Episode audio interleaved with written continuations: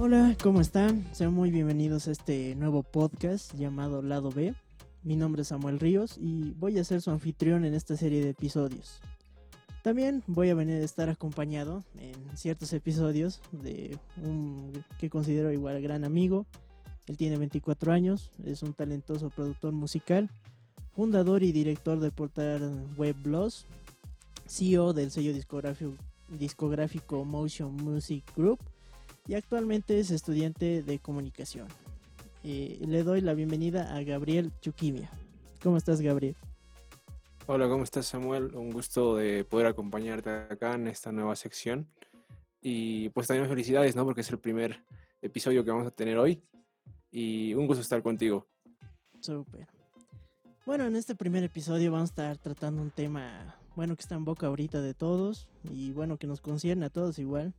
Yo sobre la crisis política que estamos viviendo en nuestro país, nos planteábamos la pregunta, ¿no? De eh, ¿qué, hacemos? ¿Qué, qué, podríamos hacer? ¿Cuál es nuestra labor, digamos, para que tal vez esto cambie? Para esto tengo el agrado de presentar a, a mi primer invitado del podcast, que, bueno, él tiene 25 años, se encuentra cursando su último año en la carrera de historia y también es coordinador local de Estudiantes por la Libertad. Eh, les presento a Boris Abel. ¿Cómo estás, Boris? Muy bien, mucho gusto. Eh, gracias por la invitación y es un placer participar en este podcast. Qué bueno, es muy bueno tenerte.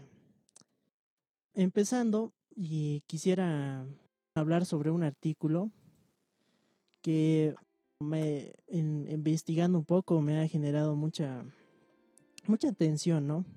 Sobre esto de qué es la crisis política, que se los, bueno, lo pienso leer para que podamos opinar, ¿no? Y compartir diferentes opiniones sobre esta situación que estamos viviendo en el país. Esto lo he sacado del diario Opinión. Eh, es sobre un artículo que tiene el título de Mirar a fondo la crisis política, escrito por Miguel Miranda. Y bueno, voy a leer unos tres párrafos principales para que podamos comentarlos. El, el, artículo dice, uno de los hechos clave de la crisis en las últimas décadas fue la situación, sino secuestro de la vitalidad de la movilización social en el ciclo antineoliberal por una degenerada estructura de poder que recurrió, entre otras cosas, a artificios mesiánicos para eh, encandilar a incautos. La estrategia de mesianizar a Evo, líder instituible, si bien le dio frutos temporales, hoy hace aguas.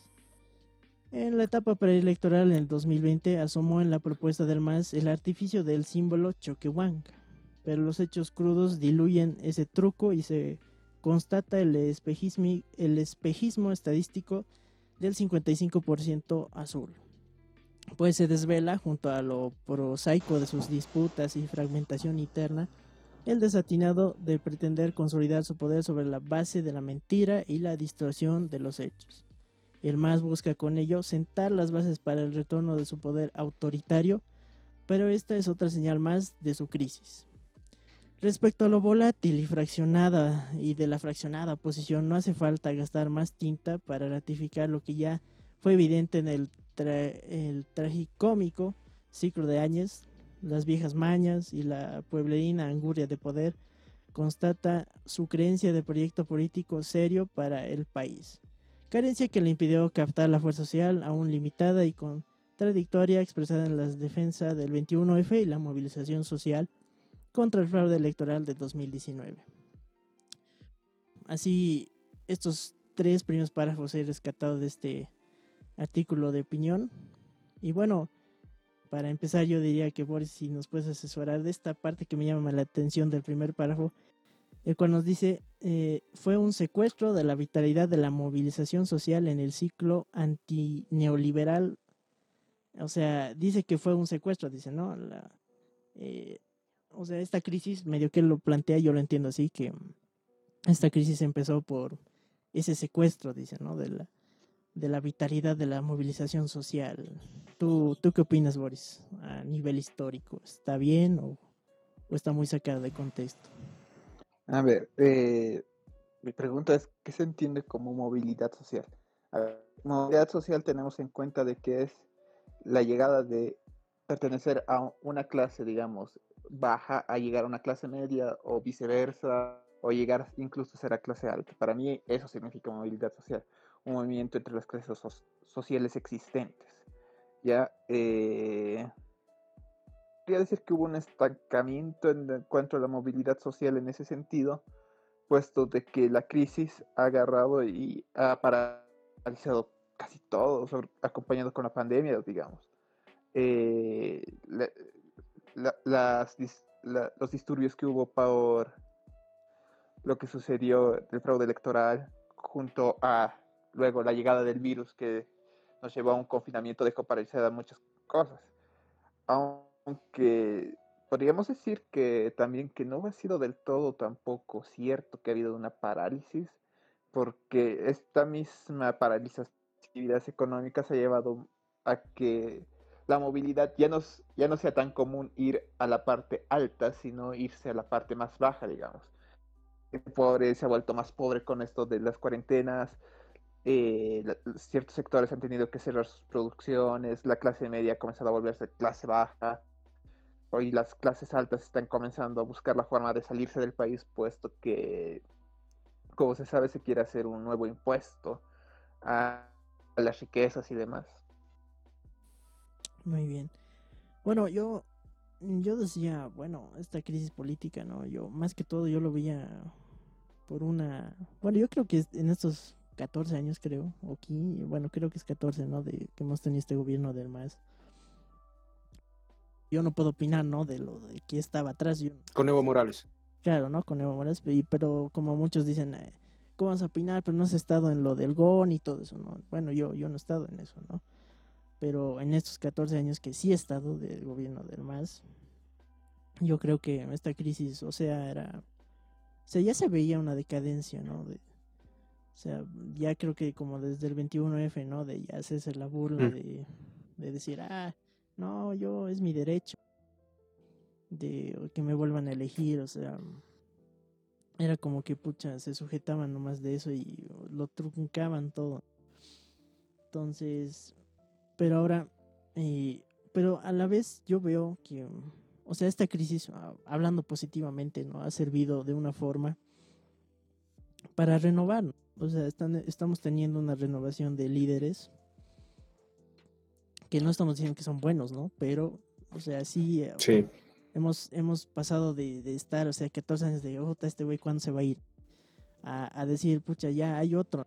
O sea, igual la está pelando, pero ya es otro, ¿no? Por lo menos es otro. Y bueno, yo me voy a eso y también eh, pasando a este párrafo, ¿no? Del artículo que decía lo, la oposición. O sea, hemos tenido una posición mala, ¿no? o sea, han tenido la chance de sus vidas, o sea, hemos, lo hemos sacado del gobierno, toda una, toda una revuelta.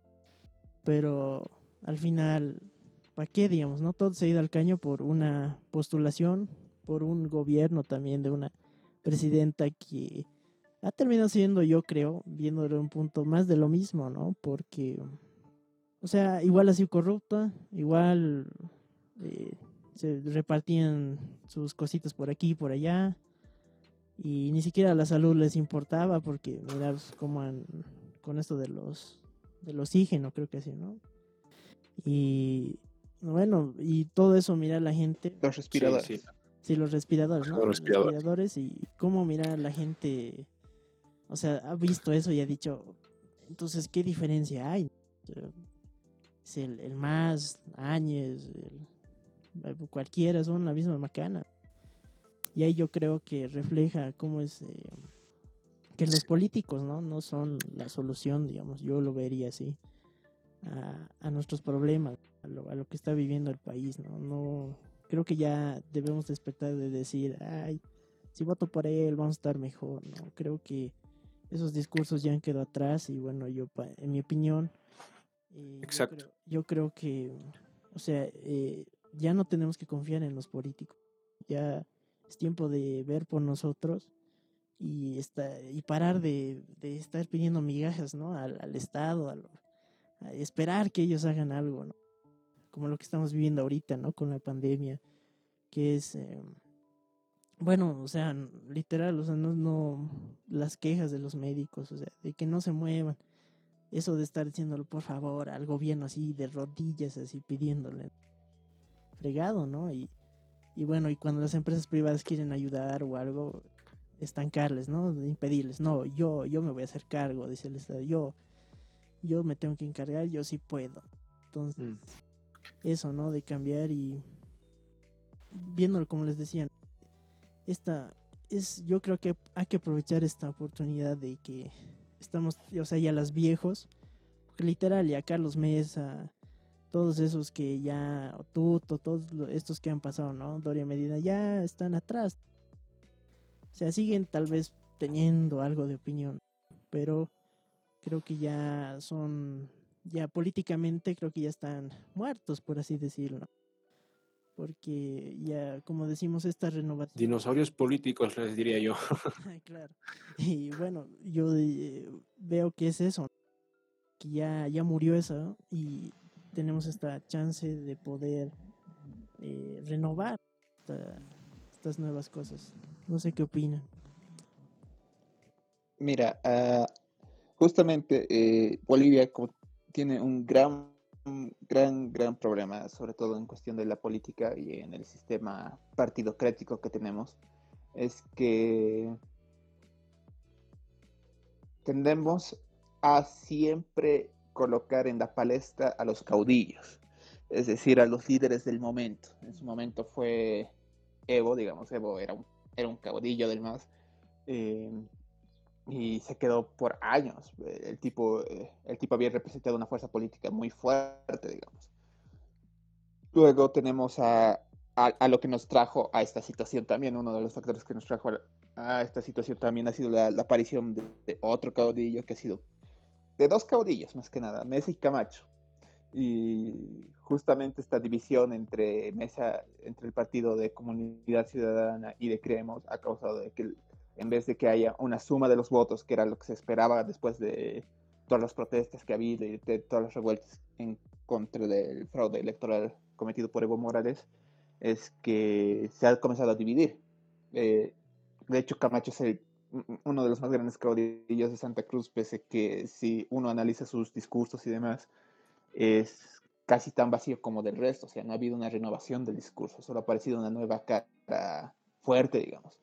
Y creo que una, si queremos dejar de depender de los políticos, debemos también, la principal arma sería combatir contra las figuras de los caudillos, que ha estado arraigada en Bolivia desde ya los unos dos siglos y tal vez dos siglos y medio desde el nacimiento de la República. Qué fregado. O sea, mira. Sí, sí, de hecho. Dale, eh, bueno, Em, yo quería también, bueno, los puntos que habías planteado, bueno, lo que plantea el artículo, me parecen muy interesantes, ¿no? Es eso que, mencionaba, por ejemplo, de la vitalidad de la movilización social en el ciclo antineoliberal. Eh, hay un problema que quizá no, no se ve muy a fondo, y esto es lo que pasa, y esto es fundamental para que gane el MAS, por ejemplo, es el los sucesos que han pasado, ¿no? Por ejemplo, a ver, yo, yo voy a dar un, un, breve, una breve historia, no sé cómo decirlo. Eh, yo, por ejemplo, vivo en la ciudad del Alto. Y acá, por ejemplo, ha sido la parte de, de una revolución que pues ha sacado a, a Gonzalo Sánchez de Lozada, ¿no? Y yo recuerdo perfectamente cuando había movilizaciones y mi papá fue una vez a esa movilización y me trajo como una cosa de cuatro eh, cartuchos de bala. Y, yo recuerdo esa, esa época como una época muy mala porque, em, de hecho, esa es por la razón por la que también detesto bastante a, ese, movimiento, ¿no?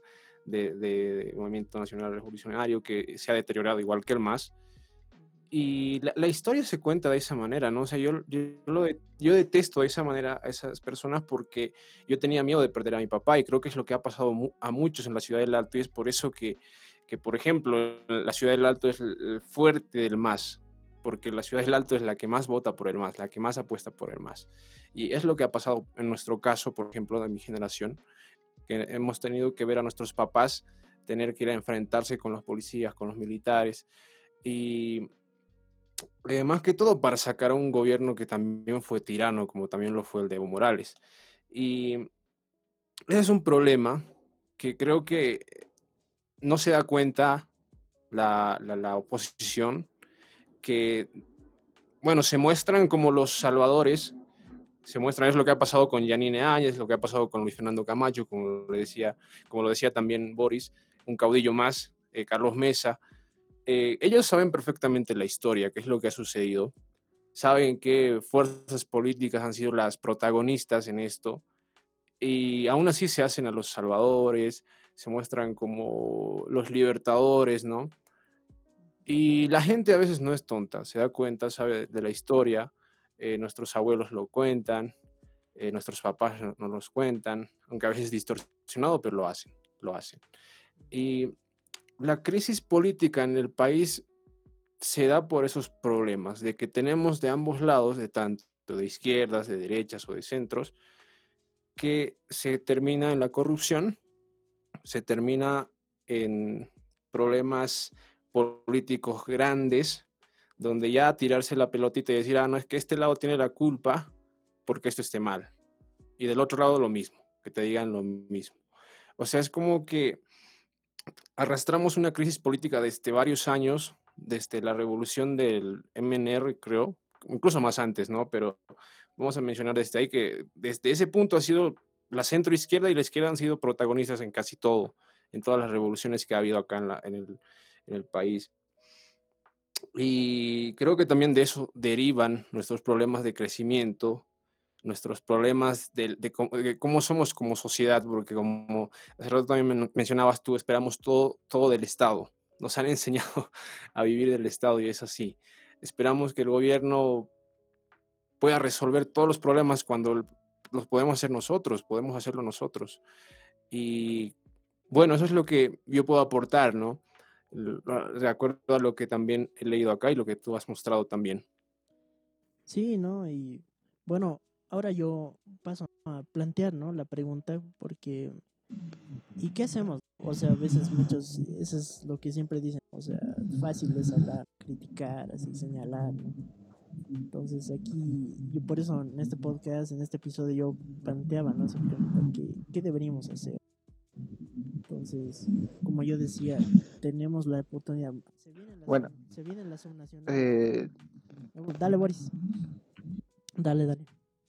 Bueno, eh, en cuanto a lo que deberíamos hacer, eh, es una pregunta que en sí tiene muchas aristas, muchos vértices, que se tienen que analizar independientemente. Pero a ver, eh, para poder primero hacer algo, la principal objetivo creo que se debe apuntar es tener que cambiar de alguna forma la mentalidad del boliviano en ciertos puntos, porque eh, nos hemos acostumbrado a, a, escuchar al político, pero sin analizar lo que dice el político. O sea, nos hemos acostumbrado a que no, eh, por ejemplo, en el caso de las anteriores elecciones de, para la presidencia, las últimas elecciones para la presidencia, eh, escuchábamos las propuestas y prácticamente eran calcadas unas de las otras, digamos. Muy rara vez había alguna, algún tipo de diferencia. Eh, por ejemplo, voy a dar un ejemplo de mi opinión recordemos que cuando ha hablado Tuto, todos estaban, ah, sí, Tuto parece que es el mejor candidato, pero no tiene apoyo y demás. Pero si lo analizabas de, fondo, su, todo el discurso que ha dado Tuto, era lo mismo que estaba proponiendo eh, el, actual presidente Arce y lo mismo que estaba proponiendo Carlos Mesa, solo que con unas palabras un poco más técnicas, digamos. O sea, no, no ha habido en sí un cambio de discurso, un cambio de propuesta profunda, sino que era lo mismo. O sea, eh, y ahí comenzamos a ver eh, realmente el problema de raíz, que es la, eh, aquella pequeña batalla ideológica, cultural, e intentar educar al boliviano a ser un crítico del discurso. Ahí yo creo que lo primero que se debería hacer es llegar a formar cierto pensamiento crítico en el discurso político, cosa que en Bolivia desde siempre ha carecido mucho para poder realizar alguna acción concretable.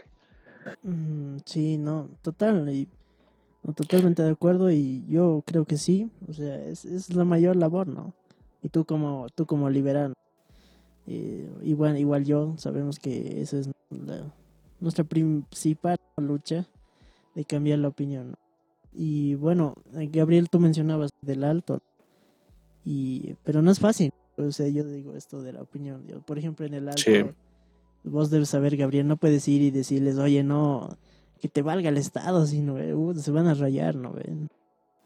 No es tan simple. O sea, yo creo que hay que ser bien. De hecho, yo he intentado conversar con personas acá. Sí, de hecho sí. He intentado hablar con personas acá en el Alto y, siempre les he preguntado la razón. O sea, conozco gente que ha votado por el MAS, sé, conozco gente que va a seguir votando por el MAS y la, la respuesta siempre es la misma, ¿no? Es que no queremos que vuelvan gobiernos como los, los de antes. Por lo menos el MAS nos da miserias, pero nos da.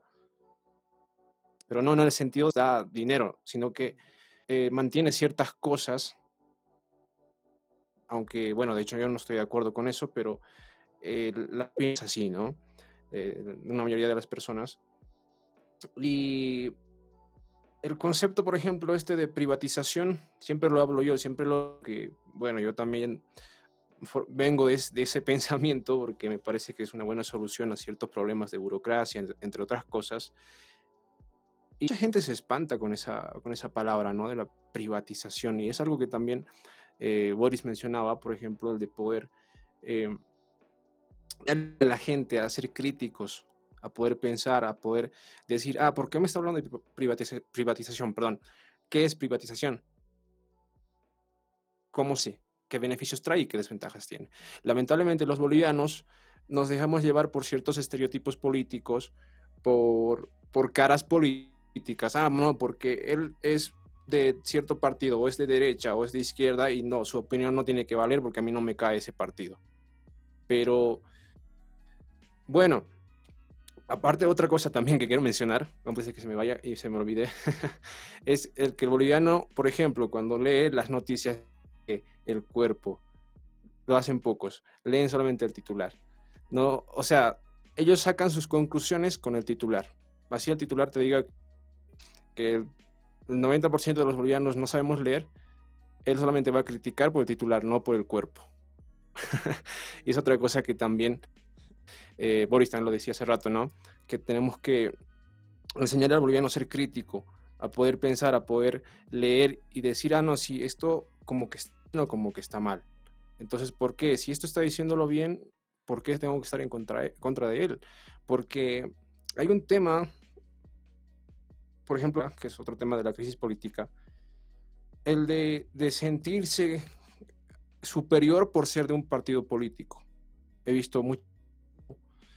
Eh, es lo mismo que pasa con los fanáticos de fútbol. Ah, no, es que, bueno, en el caso de Argentina, es que el Boca es el mejor y el River es el peor. O viceversa. En Bolivia, el Bolívar es el mejor y el Tigre es el peor.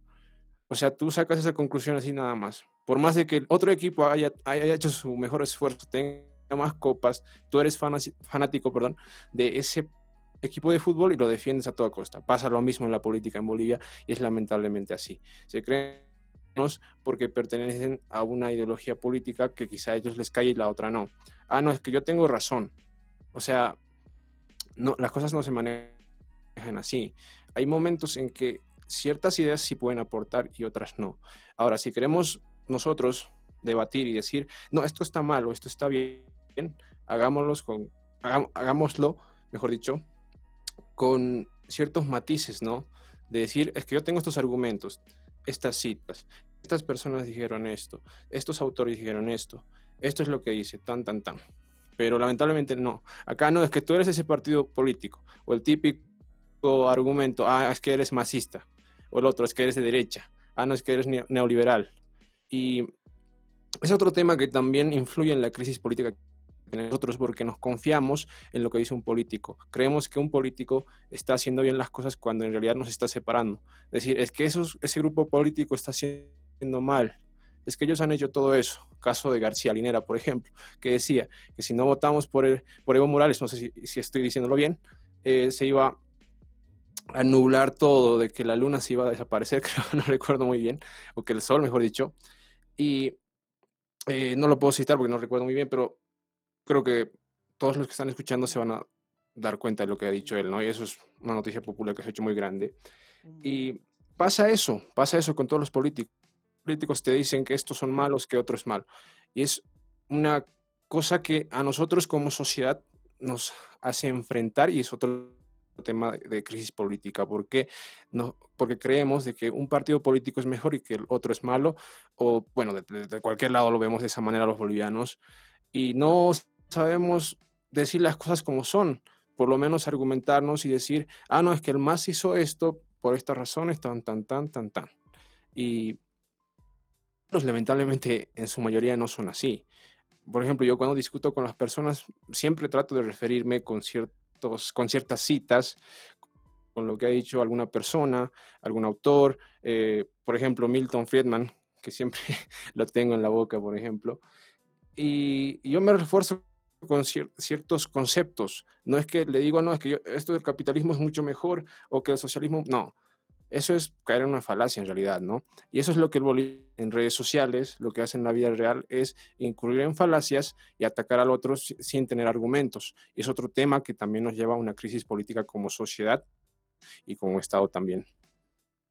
Sí, bueno, viendo este caso de Argentina, por ejemplo, eh, que Boris igual debe estar atento, que se ha alzado, ¿no? Un partido, lo pondremos entre comillas, liberal, que es por Javier Milei y, ay, no me acuerdo el nombre del otro. eh, pero bueno, yo me preguntaba, ¿será posible? Expert. Expert. Expert, correcto. Eh, yo me preguntaba, ¿será posible igual algo así, un movimiento en Bolivia? O sea, que llegue un partido así, que bien, bien posicionado, por así decirlo, a darle esta contra o cultural, como le estamos diciendo. ¿Tú, ¿Tú qué opinas, Boris? O sea, que se podría dar. Eh, bueno, el tema de formar algún, algún tipo de organización de esos tintes liberales o libertarios es complicado más que nada en Bolivia porque eh, después de los gobiernos de Gonzalo Sánchez de Lozado, conocido como Goni, y la ascensión del MAS al poder, se ha demonizado mucho lo que es el liberalismo, o como aquí se llama, aquí mal llamado neoliberalismo, para encerrar a, cualquier cosa que esté en contra del MAS.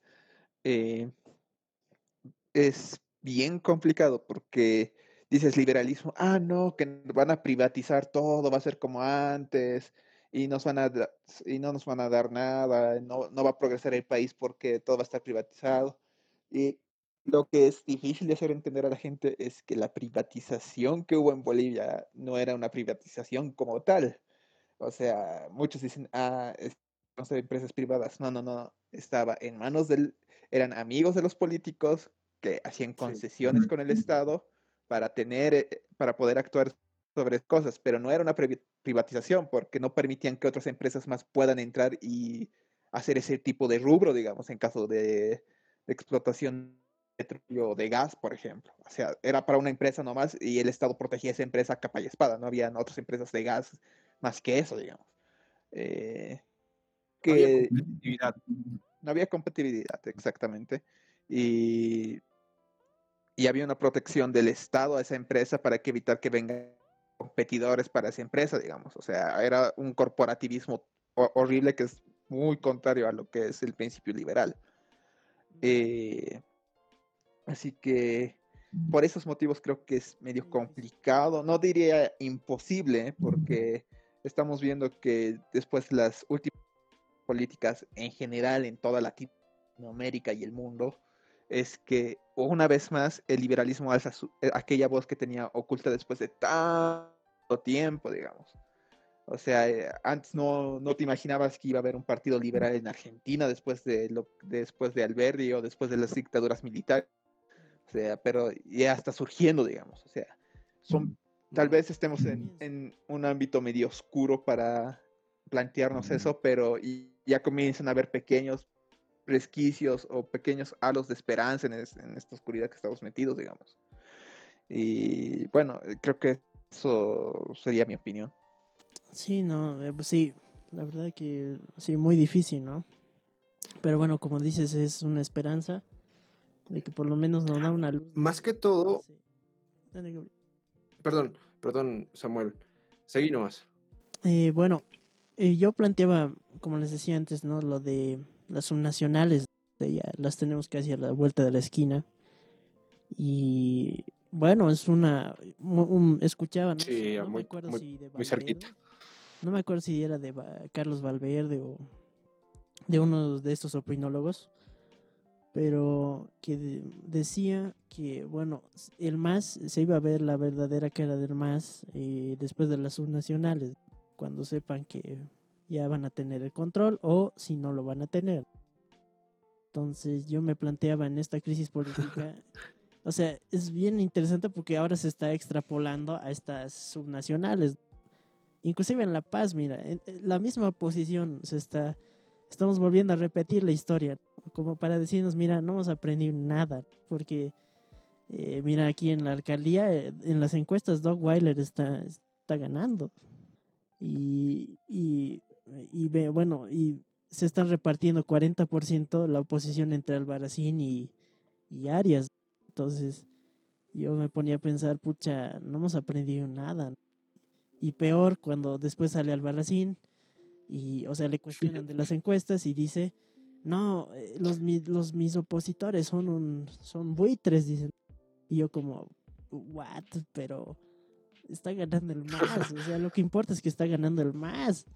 O sea, y, está ganando por tu culpa. O sea, ahí se nota, crédito. No está segundo. Entonces, cuando no está segundo, ah, le tira y piensan que tirándole mugre al que está arriba de vos vas a ganar. Y ahí tú ves que, pucha, otra vez, otra vez esto de, de tirarse mugre, de ser la oposición dividida, que tú aquí, que yo allá, que tú eres esto, lo otro, ¿no? Y ahí yo decía, pucha, no, no hemos aprendido nada, o sea, seguimos en las mismas. Dime, dime, Gabo, ¿tenías una opinión?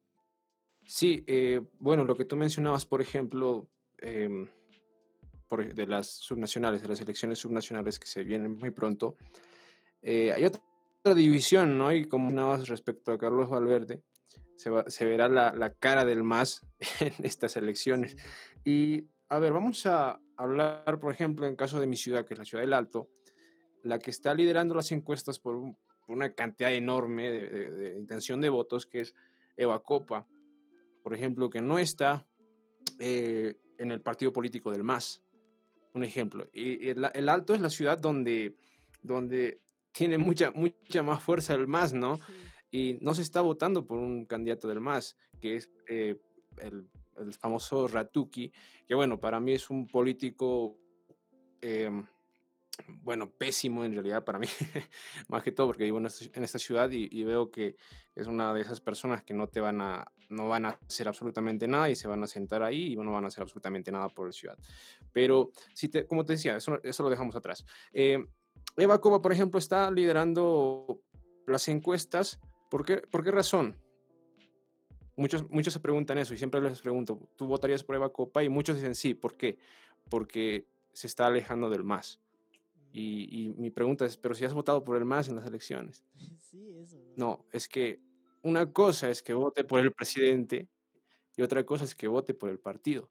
O sea, ahí, o sea, yo te digo, una vez lo estábamos conversando fuera de, este podcast, ¿no? Mm. Eh, ya nos quizá no votan por, por esta cuestión tal vez ideológica, eh, más que todo, pero el boliviano no es amante del MAS, no le gusta el MAS, pero es su única opción. Lamentablemente es así. Y Eva Copa, como te digo, está liderando las encuestas.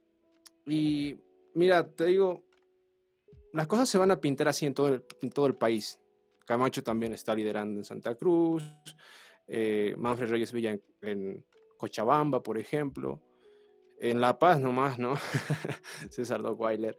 Y bueno, en otros departamentos no sé muy bien. Y en la cuestión también de, la gobernación pasa lo mismo en La Paz, ¿no? En, el departamento de La Paz, quien estaba lidera, bueno, quien está liderando las encuestas es el que en paz descanse Felipe Quispe, eh, más conocido como el Maipo. Y el MAS no tiene esa misma fuerza que tenían las elecciones nacionales. Entonces, o sea, no sé, en sí tiene eh, mucha razón al decir eso Carlos Valverde, porque la verdadera cara del MAS se está viendo ya desde las encuestas de que el MAS no tiene una fuerza muy fuerte como tenía antes, ¿no? Antes el MAS lideraba en todo, pero ahora no, es un decaimiento total. Y algo también que quería decir era, por ejemplo, que hace rato estábamos hablando de un movimiento liberal, eh, bueno, para cerrar todo eso, ¿no? Algo que me llama mucho la atención, por ejemplo, de, Javier Milei es, por ejemplo, que él siempre tiene datos, argumentos válidos y es una razón también por la que está creciendo este movimiento político en Argentina. De hecho, yo también soy, yo me considero un seguidor más de Javier Milei, a pesar de que yo no vivo en Argentina, pero es como un representante y un referente del liberalismo en Latinoamérica para mí, para mi punto de vista. Y eh, en Bolivia no, no, sucede, no existe políticos, bueno, aunque Milei no era político hasta ahora que se va a meter, pero no existe gente que realmente esté preparada si existe gente con esos mismos matices liberales, eh, no tiene la misma capacidad para poder argumentar y decir que, pues está haciéndolo bien, ¿no? O sea, se dedica a difamar al otro partido político, a decir que eso está... Sí, está bien en cierto punto, pero difamarlo en todo tampoco. O sea, tienes que argumentarte y decir qué se, está haciendo mal y qué se puede hacer bien. O sea, eso es lo que pasa en Bolivia, es lo que he visto yo.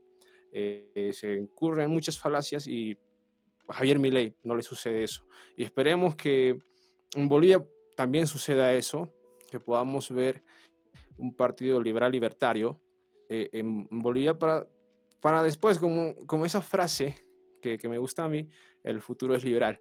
Y pues con, eso cierro. Esa es mi opinión. Súper, súper.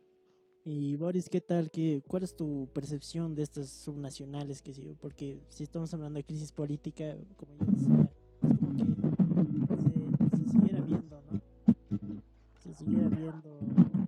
esa crisis.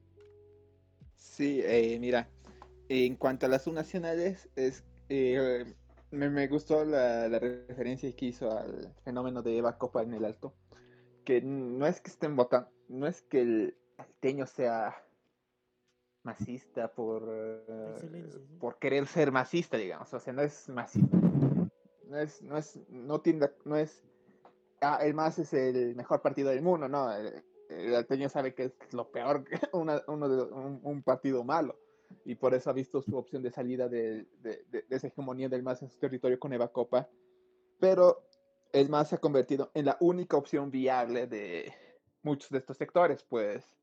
Eh, después de, las cosas traumáticas que han pasado con Goni con la guerra del gas, eh, era como que no queremos que vuelva eso a pasar, no queremos que no que nos vayan y vengan los militares a echarnos bala. Y justamente ha sido también el discurso que ha manejado el MAS para con años, pues cuando ha habido los conflictos después de la salida de Evo Morales. Si te das cuenta, han, han usado casi el mismo discurso que han usado después de octubre. Eh, pero y ahora, en cuanto a las reparticiones regionales, estamos viendo que el MAS no es el favorito en las subnacionales, pero en algún, pero la preocupación es que son los departamentos de La Paz y Cochabamba, por así decirlo, porque ahí sí se ve que la oposición, como ustedes bien han mencionado, no ha aprendido casi nada, pese a que han sido unos, solo unos pocos meses nomás de la anterior derrota de la oposición en urnas presidenciales. En, en el caso de La Paz, por ejemplo, vemos que la opción ahorita de la oposición fuerte es, eh, seamos honestos, Negro Arias, y que su partido está en el segundo lugar. Pero Álvarez, al igual que Camacho, lo está atacando al que está en segundo lugar, pudiendo haciendo que la hegemonía se vaya directo a Doc Biden, que es el candidato del MAS, lo cual nos impediría incluso a sí mismo tener una división de poderes autónomos en las municipales. Eh, así que necesitamos, creo que el boliviano es que, que puede vivir incluso la misma historia, pero la repite, está condenado a repetir la pieza que, que la ha visto ya como dos veces en menos de un año, digamos. Sí, no, me sorprendía eso. eh, es que es, yo a veces uno no logra entender, no se agarra la cabeza, pucha, no hemos aprendido, es como que ya ni modo, si parecía que el boliviano fuera así, ¿no? O sea, de ya, no, ni modo, o sea, se- votaré por el más, no hay de otra, así, porque los otros se van a estar peleando y es bien fregado. Pero como decíamos, estamos, eh, el cambio, lo que tenemos que hacer es cambiar esa opinión.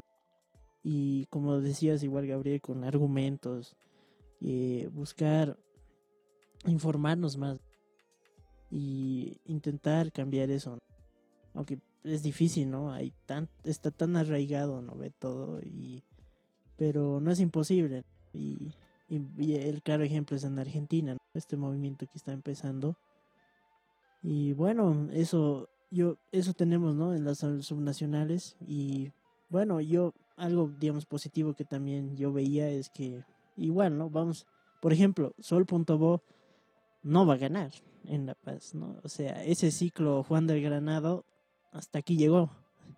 O sea, y bueno, para mí es algo bueno, digamos, ¿no? Para mí es como Sí. decir, mira, ya es como, se nota clarito, pues que ya son otros tiempos, son otros, va a haber otros líderes, por así decirlo, tal vez no son jóvenes, digamos, como el Aris o eso, pero son otra gente, son otros puntos de vista, otras, eh, eh, otras propuestas, digamos, ¿no?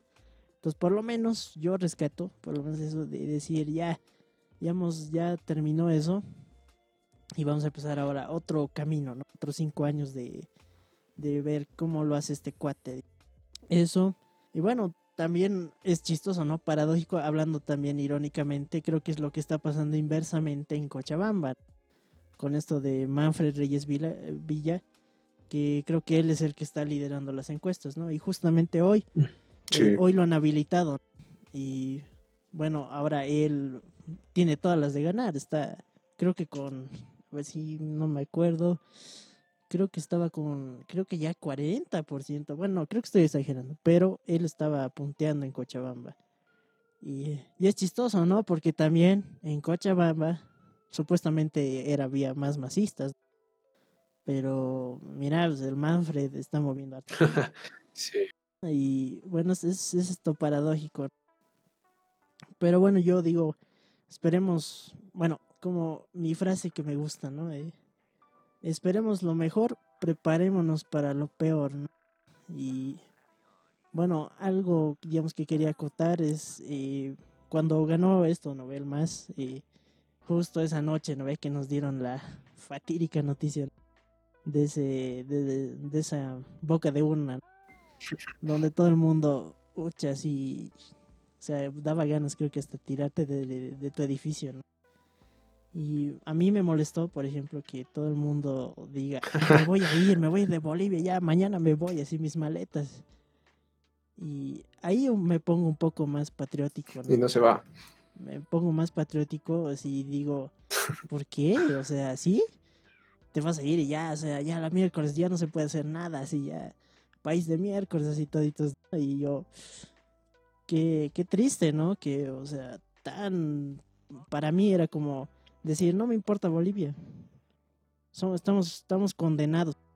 Y, y yo no voy a hacer nada para que cambie, porque tampoco va a cambiar y, y no creo que cambie. Entonces, eh, me voy a ir. O sea, pedimos a veces, ¿no? Que cambien las cosas, pero eh, después, al final, cuando perdemos, eh, o como malos perdedores, decimos, ah, me voy a ir, ya, estoy cansado, ¿no ve?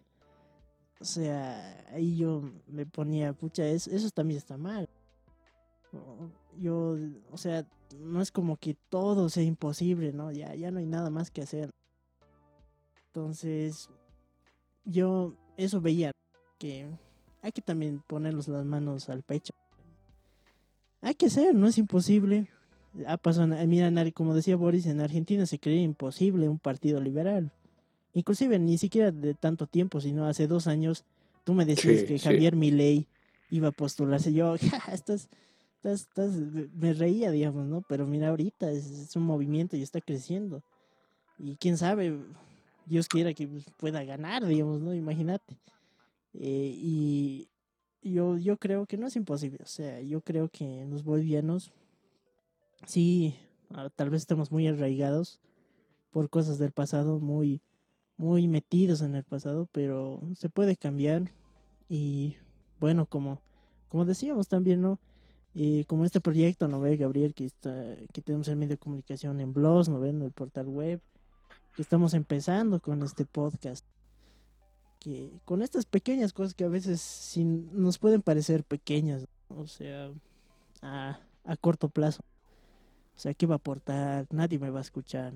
Pero claro. es una semillita que en un futuro puede crecer y, y atraer más gente a esto, ¿no? A, a que se pueda expresar, a que pueda decir lo que siente, sino que, y que no se lleve por esta corriente, ¿no? Como tú decías, este partido es mejor y que le vendan eso, y eh, conmigo vas a estar mejor y así, sino que piensen por sí mismos, piensen por sí mismos y sepan elegir, porque queramos o no, bueno, vamos a seguir con esto de, de votando, ¿no? Las elecciones, la democracia, que son temas más a profundidad que ojalá los podamos ver en otros episodios, pero eh, eso, ¿no? Básicamente yo terminaría con esa conclusión de que eh, creemos una forma de opinión y aportemos eso más. Que nos preparemos, que tengamos argumentos para hacer el cambio y no dejarlo así de atrás y ya, ah, no me importa, me voy a ir a otro lado. Que no está mal, no está mal, no está mal querer mejorar, ir afuera y ser mejor, pero que sepas dónde, de dónde has venido. Y y que aportes a eso. Porque yo creo que sí, Bolivia, Bolivia puede ser, puede ser un, un gran, un gran país, eh, pero depende de todos y poner ese granito de semilla, ¿no? Y así, eh, bueno, terminaríamos este lo que se vendría siendo el tema principal. Y bueno, pasaríamos a la una sección que vamos a tener cada episodio y empezando por este que es de preguntas. Básicamente es a ustedes la audiencia, pero proponerles unas preguntas, ¿no? Para seguir conversando, debatiendo este, estos temas. Y bueno, cada uno de nosotros eh, está en la libertad igual de, plantear sus preguntas. Eh, bueno, yo empezando tenía eh, dos preguntitas, que una más o menos la, introducí, la introduje en el tema pero igual la vamos a poner. Que bueno, la primera es el más logrará mantenerse por más, o sea, va a mantenerse estable en estos cinco años que va a tener. Y esa era mi una primera pregunta. Que igual puede ser tema para otro, otro episodio, ¿no? De debatir cómo lo van a hacer. Tal vez va a ser más malo, tal vez se quiebre. Algunos, escuchaba algunos que me decían, vas a ver, tienen planeado que lo van a sacar al arce porque él es muy cobarde o y va a volver el Evo, así, así de loco, así escuché opiniones. Entonces, se me ocurría esta pregunta, ¿no? ¿El más logrará mantenerse? O tal vez evolucione a otra cosa, ¿no? Podría ser. Esa sería una primera pregunta. Una segunda, ¿qué posibilidad hay de, como la que decía Boris, ¿no? ¿Qué posibilidad hay de que un partido libertario se levante en Bolivia? Y como nos decía Boris, puede ser es muy difícil, pero no imposible. Ah, y bueno, y da pie también a que hablemos, ¿no? De qué es el liberalismo, por qué, por qué estamos hablando de eso. Eh, y bueno, esas serían mis dos preguntas. No sé, Boris, si tienes algunas preguntas para proponer. Eh, claro, eh, yo tengo dos preguntas. Es, ¿te esperan? ¿Qué medidas esperas que tome cualquier gobierno? O sea, ¿qué medidas serían las deseables para ustedes? Mm, creo que es una respuesta que todos nos van a dar.